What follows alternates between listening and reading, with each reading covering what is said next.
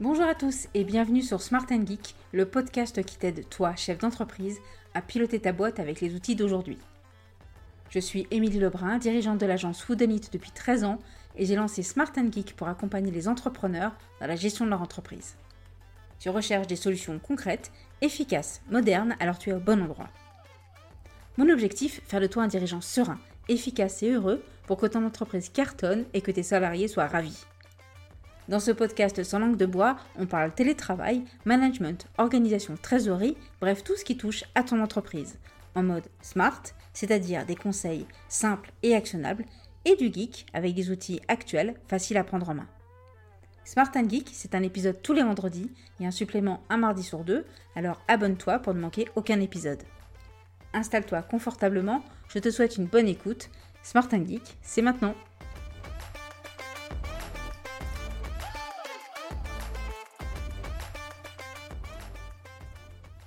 Bonjour et bienvenue dans ce nouvel épisode de Smart Geek. Après un premier épisode sur la définition des objectifs diffusé la semaine dernière, parlons aujourd'hui de comment faire en sorte de partager nos objectifs avec nos équipes, qu'on soit dans des bureaux ou 100% en télétravail. Je suis sûre que ça vous arrive de constater que vos collaborateurs passent de l'énergie sur des actions qui ne correspondent pas vraiment à vos objectifs et à ceux de l'entreprise. C'est super frustrant et on se demande du coup si les équipes perdent de vue les objectifs ou si simplement ils en ont d'autres que celles que nous avons définies. Pourtant, c'est évident, pour réussir, tout le monde doit ramer dans le même sens. Alors comment réussir à se concentrer en permanence sur les mêmes objectifs, quelle que soit sa place et son rôle dans l'équipe? Voici 8 conseils pour vous aider aujourd'hui. Tout d'abord, apporter de la transparence sur les objectifs de l'entreprise communiquer ses objectifs à toutes les équipes en prenant le temps d'expliquer aussi bien sûr le pourquoi. Et un objectif, ce n'est pas faire 2 millions de chiffres d'affaires l'année prochaine, réunion terminée, merci, au revoir, bisous. Commencez par exemple par un bilan de l'année. Qu'est-ce qui a fonctionné et ce qui a moins bien fonctionné? Expliquez ce que vous voudriez mettre en place pour l'année prochaine ou les prochaines années, combien cela va coûter ou de quoi l'entreprise a besoin et quels sont les chiffres attendus. Bref, apporter une vision globale des prochaines missions et surtout du pourquoi. Une fois cet objectif annoncé, découpez-le en petits morceaux. Car pour se motiver ou se démotiver, surtout, rien de tel qu'une montagne trop haute à gravir. Avant de courir un marathon, on va commencer par courir. Donc second conseil, découpez vos grands objectifs en plus petits objectifs, par exemple par trimestre. Tiens, ça va sûrement vous rappeler la technique des OKR, c'est normal, mais je vous en parlerai dans un autre épisode. Bref, découper vos objectifs en trimestre va vous permettre de faire des points d'étape, de ne pas perdre de vue vos objectifs sur la durée et aussi de pouvoir éventuellement vous permettre une récompense à chaque point d'étape. Mais je vous reparle de ce point un petit peu plus tard dans l'épisode. Troisième conseil, traduisez cette vision et ces objectifs d'entreprise en objectifs pour tous les niveaux de l'entreprise. Par exemple, si l'objectif de votre entreprise est de devenir, je ne sais pas, l'application la plus utilisée du marché, une équipe aura la responsabilité d'obtenir plus d'engagement sur les réseaux sociaux, une autre équipe de mieux comprendre le retour des utilisateurs, donc potentiellement se former sur un outil. Bref, partagez et découpez pour chacun vos objectifs ça va permettre que tout le monde bah, déjà se sente engagé dans cette grande vision d'entreprise et surtout ait le sentiment de pouvoir participer à la réussite. Et autre chose toujours que euh, juste l'atteinte d'un chiffre d'affaires. L'étape suivante, très importante et donc mon quatrième conseil, est de traduire ces objectifs en plan d'action et en résultats concrets.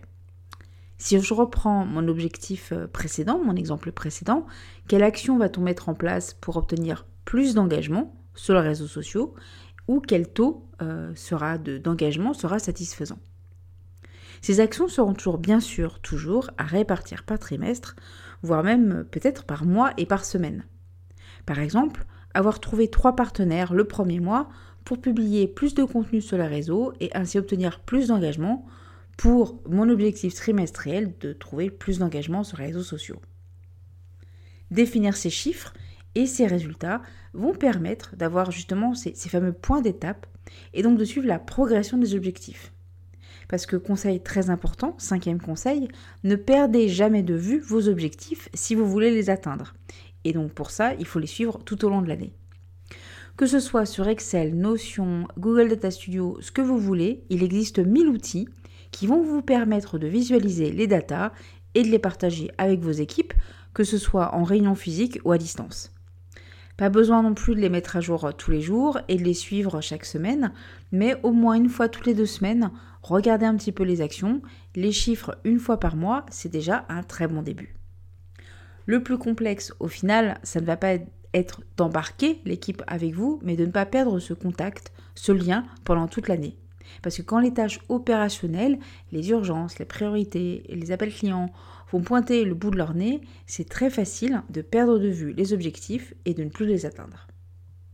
Plus vous allez garder en tête vos objectifs, plus vous allez les atteindre. Donc conseil suivant, intégrez au maximum des discussions sur ces objectifs dans votre communication au quotidien. Par exemple, prévoyez des points réguliers où vous présentez l'avancée des chiffres, mais aussi demandez à vos équipes de régulièrement présenter ou simplement vous parler de ce qui a avancé ou de ce qui peut par exemple les bloquer. Plus vous allez en parler, plus vous allez y penser, plus les actions seront en ligne de mire et donc plus on y pense, plus on y arrive, c'est logique. Mon dernier conseil, pensez aussi au bonus, à la fameuse carotte parce que c'est important de se récompenser soi-même et surtout de récompenser l'équipe quand on atteint les résultats. Et ça peut être super frustrant, voire démotivant d'atteindre une année complète avant de pouvoir bénéficier du cadeau spécial atteinte objectif. Donc prévoyez chaque trimestre, par exemple, une récompense en cas d'atteinte des objectifs. Ça peut être des attentions, un restaurant offert, un moment particulier, un petit cadeau qu'on reçoit, un séminaire dans un endroit au soleil en plein hiver ou une prime tout simplement, mais pas systématiquement. Pensez à varier les récompenses parce que c'est important de ne pas toujours récompenser par l'argent et aussi pensez également à vous, chers dirigeants, ne vous oubliez pas, récompensez-vous vous aussi. J'espère qu'avec ces conseils, je te donne plein d'idées pour 2023. Si tu as envie d'en parler avec moi, n'hésite pas à venir me voir sur LinkedIn, je serai ravie d'échanger avec toi, ou laisse-moi un message en petit commentaire en bas de l'article correspondant à cet épisode sur spartangeek.fr.